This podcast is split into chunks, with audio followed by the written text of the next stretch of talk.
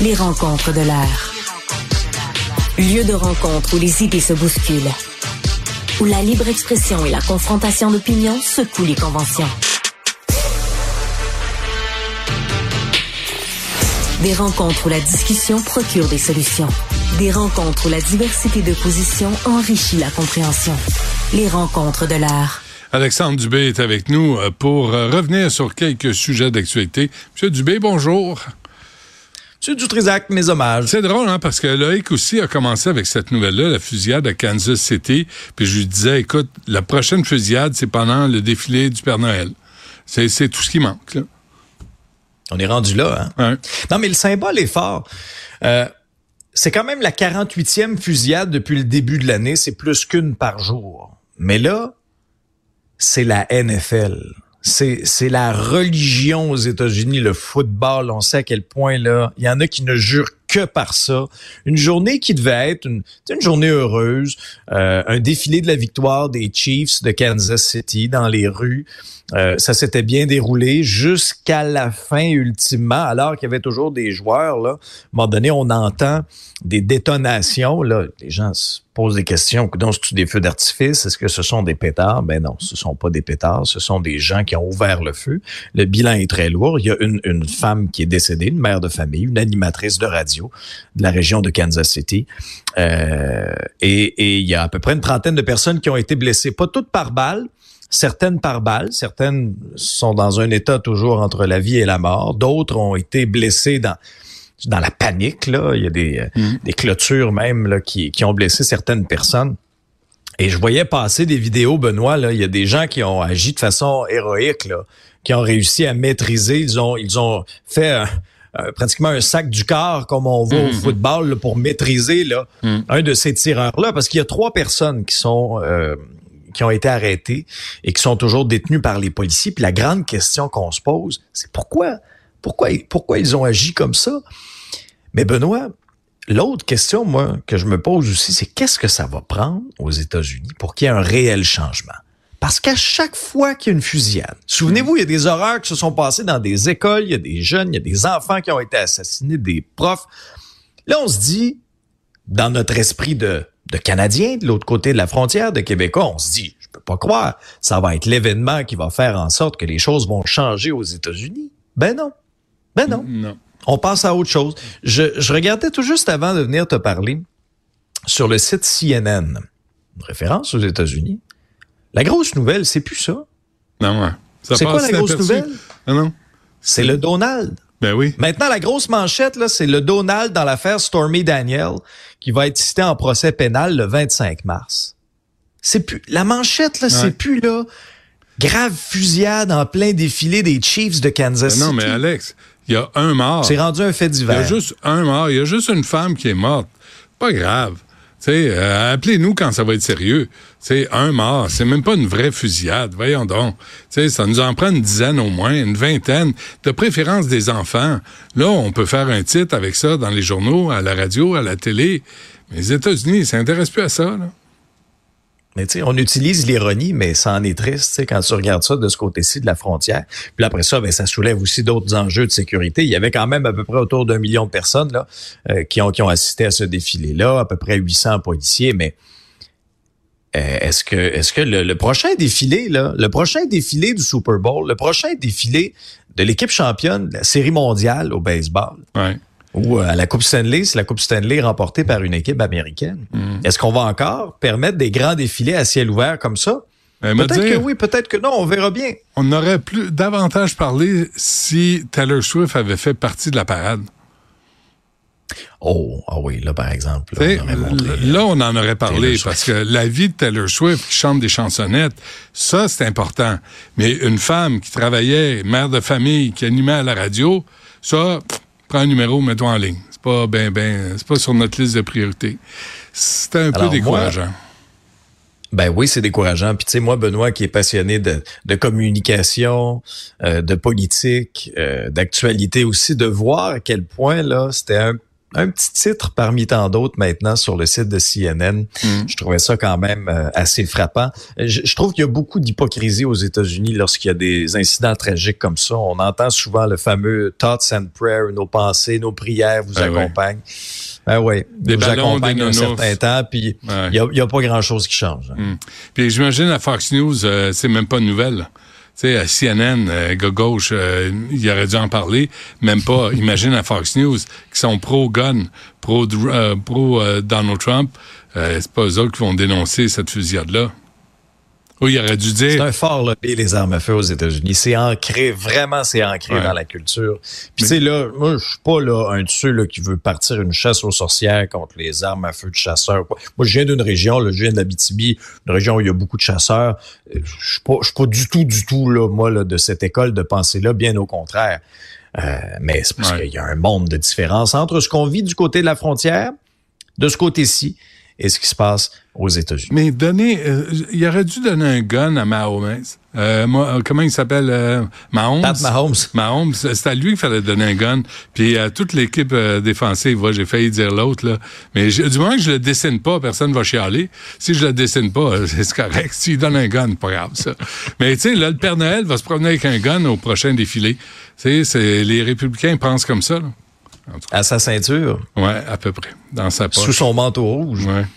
Euh, le protecteur, triste. protecteur national de l'élève. Est-ce qu'il a assez de pouvoir? D'abord, il sert à quoi? D'abord, moi, je suis convaincu qu'il y a des parents, en écoutant mon épisode, qui ont appris son existence. ben oui. Justement pas. Je suis convaincu, convaincu de ça. Il s'appelle Maître Jean-François Bernier. Il est protecteur national de l'élève depuis un certain temps déjà. Mais là, on a commencé à comptabiliser les plaintes à partir de, à partir de septembre, donc la dernière rentrée scolaire. Il me racontait euh, que ce sont plus de 500 plaintes qui ont été, euh, qui ont été reçues depuis septembre. Là où je voulais discuter euh, avec toi d'une question, c'est est-ce qu'il y a assez de pouvoir? Est-ce qu'il y a assez de pouvoir? Parce que je lui posais la question, est-ce que vous avez le pouvoir d'intervenir? Supposons, au cas qui nous occupe, là, à l'école secondaire Pierre de l'Estage à Berthierville, où là, là, il y a eu multiplication de témoignages à la suite de cette vidéo qu'on a vue, ce père de 42 ans qui fait face à des accusations maintenant, euh, ben, a confronté de manière quand même violente, il l'a, il l'a pris au collet, il lui a proféré certaines menaces selon la vidéo qu'on a, pu, euh, a pu entendre. Il l'a pas frappé. Non, il l'a pas frappé. Il l'a brassé un petit peu. Il l'a brassé un petit peu. Il a gueulé après, mais il l'a pas frappé. On va, on va dire la vérité. Là.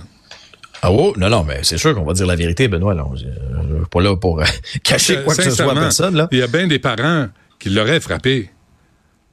Il a, fait, il a fait presque ben, signe de retenue. Benoît, Benoît, moi, je pense qu'il y a des, des, parents qui se sont reconnus dans cette colère-là. Et c'est pour ça, je pense qu'il y a autant de réactions depuis que c'est arrivé. Mais là, ce père de famille-là, il est accusé maintenant au criminel, fait face à, la justice. Là, on a eu un éclairage aussi intéressant de, du témoignage de sa conjointe, là, qui dit, écoutez, là, ce sont les deux fils de, de, de, cet homme-là qui euh, ont été intimidés, dont un par rapport à son orientation sexuelle. Et, et quand il était allé à l'école, selon ce que, ce que la dame racontait ce jour-là, ben, c'était justement là pour continuer de dénoncer la situation. Puis là, c'est en quittant avec son fils que là, le groupe d'intimidateurs l'aurait invectivé, aurait fait des doigts d'honneur, etc., etc. Puis là, ben, les choses auraient dérapé. Imagine. OK? Et c'est lui qui est accusé. Fin de la parenthèse. Mais c'est lui qui est accusé, là. Ben oui, pour l'instant. Puis je reviens sur la question aussi que j'avais posée dans un autre épisode. Est-ce que le jeune, tu sais, l'intimidateur, on le voit aussi sur une vidéo s'en prendre physiquement à l'adolescent en question. Mais ben, est-ce que ça aussi c'est une voie de fait? En tout cas, on verra bien. On va laisser la justice lui ben, son mais, mais... Non, mais je veux juste te dire, Alex, hier, j'avais Marois Risky. Puis elle m'a dit, euh, elle, m'a filé la phrase comme quoi ce jeune-là, toi tu parles l'intimidateur, moi le petit crotté, euh, euh, allait être expulsé de l'école. Puis ça, ça, devait être, ça, aussi. ça devait être confirmé. Moi, j'ai pas vu de confirmation de ça jusqu'à maintenant, mais c'est ce que Marois Risky a avancé hier faut dire que la direction d'école sort pas beaucoup en entrevue. Là. On a mm. entendu le centre de service scolaire. Mais depuis, les, depuis la mise au jour de cette histoire-là, on a tous reçu un paquet de témoignages. On a entendu des jeunes, des parents dire, on a dénoncé des situations dans cette école-là. Mais ça avance pas. Fait que mm. j'ai posé la question au protecteur national de l'élève. Avez-vous le pouvoir, à la suite de ce qui s'est passé, de débarquer là? Et dire, qu'est-ce qui se passe dans votre établissement? La réponse est non. Le seul type d'événement où il peut intervenir de son propre chef, Benoît, selon ce qu'il me disait, c'est des violences à caractère sexuel. Sinon, c'est un rôle d'ombudsman, va faire des recommandations. Ah. Dans 90% des cas, ils sont suivis. Puis moi, ce que j'en revenais pas, c'est que... Des recommandations personne n'est tenu de faire ce qu'il demande de faire. Ils sont suivis dans 90% On va l'accompagner. Mais je trouve ça trop soft. Je trouve ça trop doux. C'est un peu le constat, puis c'est pas pour viser l'homme qui occupe la fonction, mais j'aurais aimé que la fonction ait plus de pouvoir, moi.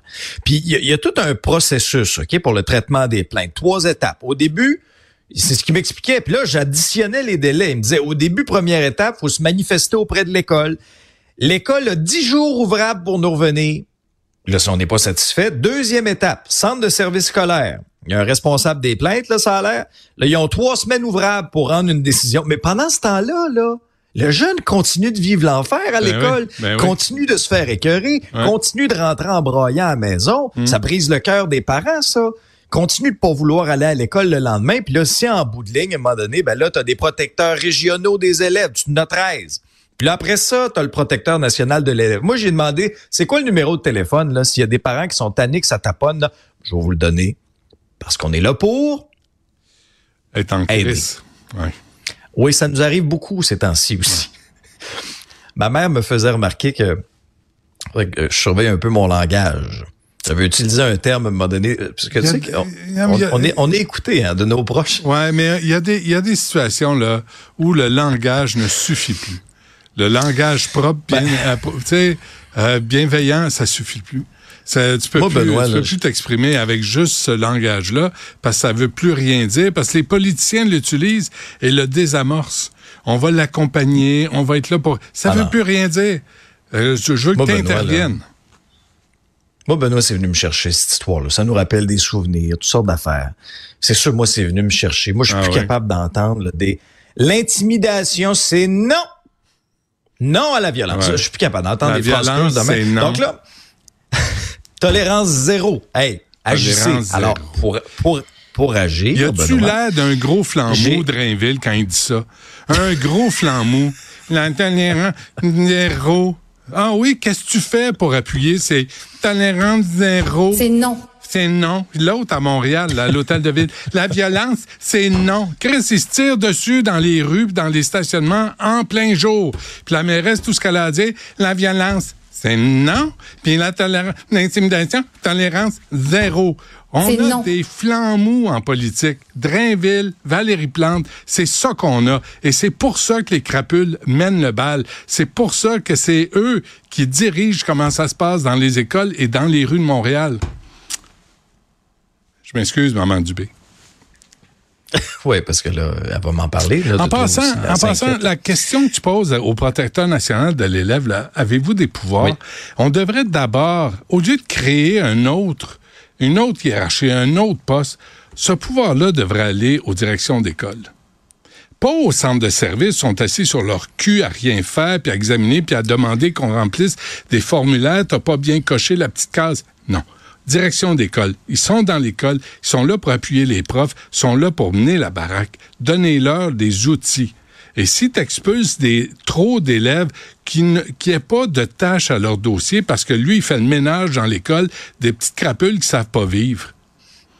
Non? Mais Benoît, ça, ça je suis d'accord. Ça, je suis d'accord avec toi. Tolérance mais, mais je veux, je veux donner je veux donner cet outil-là aux parents. Là. Si vous trouvez que ça taponne trop là, à l'école de votre enfant, puis vous vivez de la détresse, 1-833-420-5233. Ça, c'est le protecteur national de l'élève. Mais je te rejoins à 100 là. Est-ce qu'on gagne Les conséquences chose? sont pas assez sévères. Le huitième appel, euh, ça mérite... tu gagnes un T-shirt. Euh, une écoute attentive du ministre de Un T-shirt?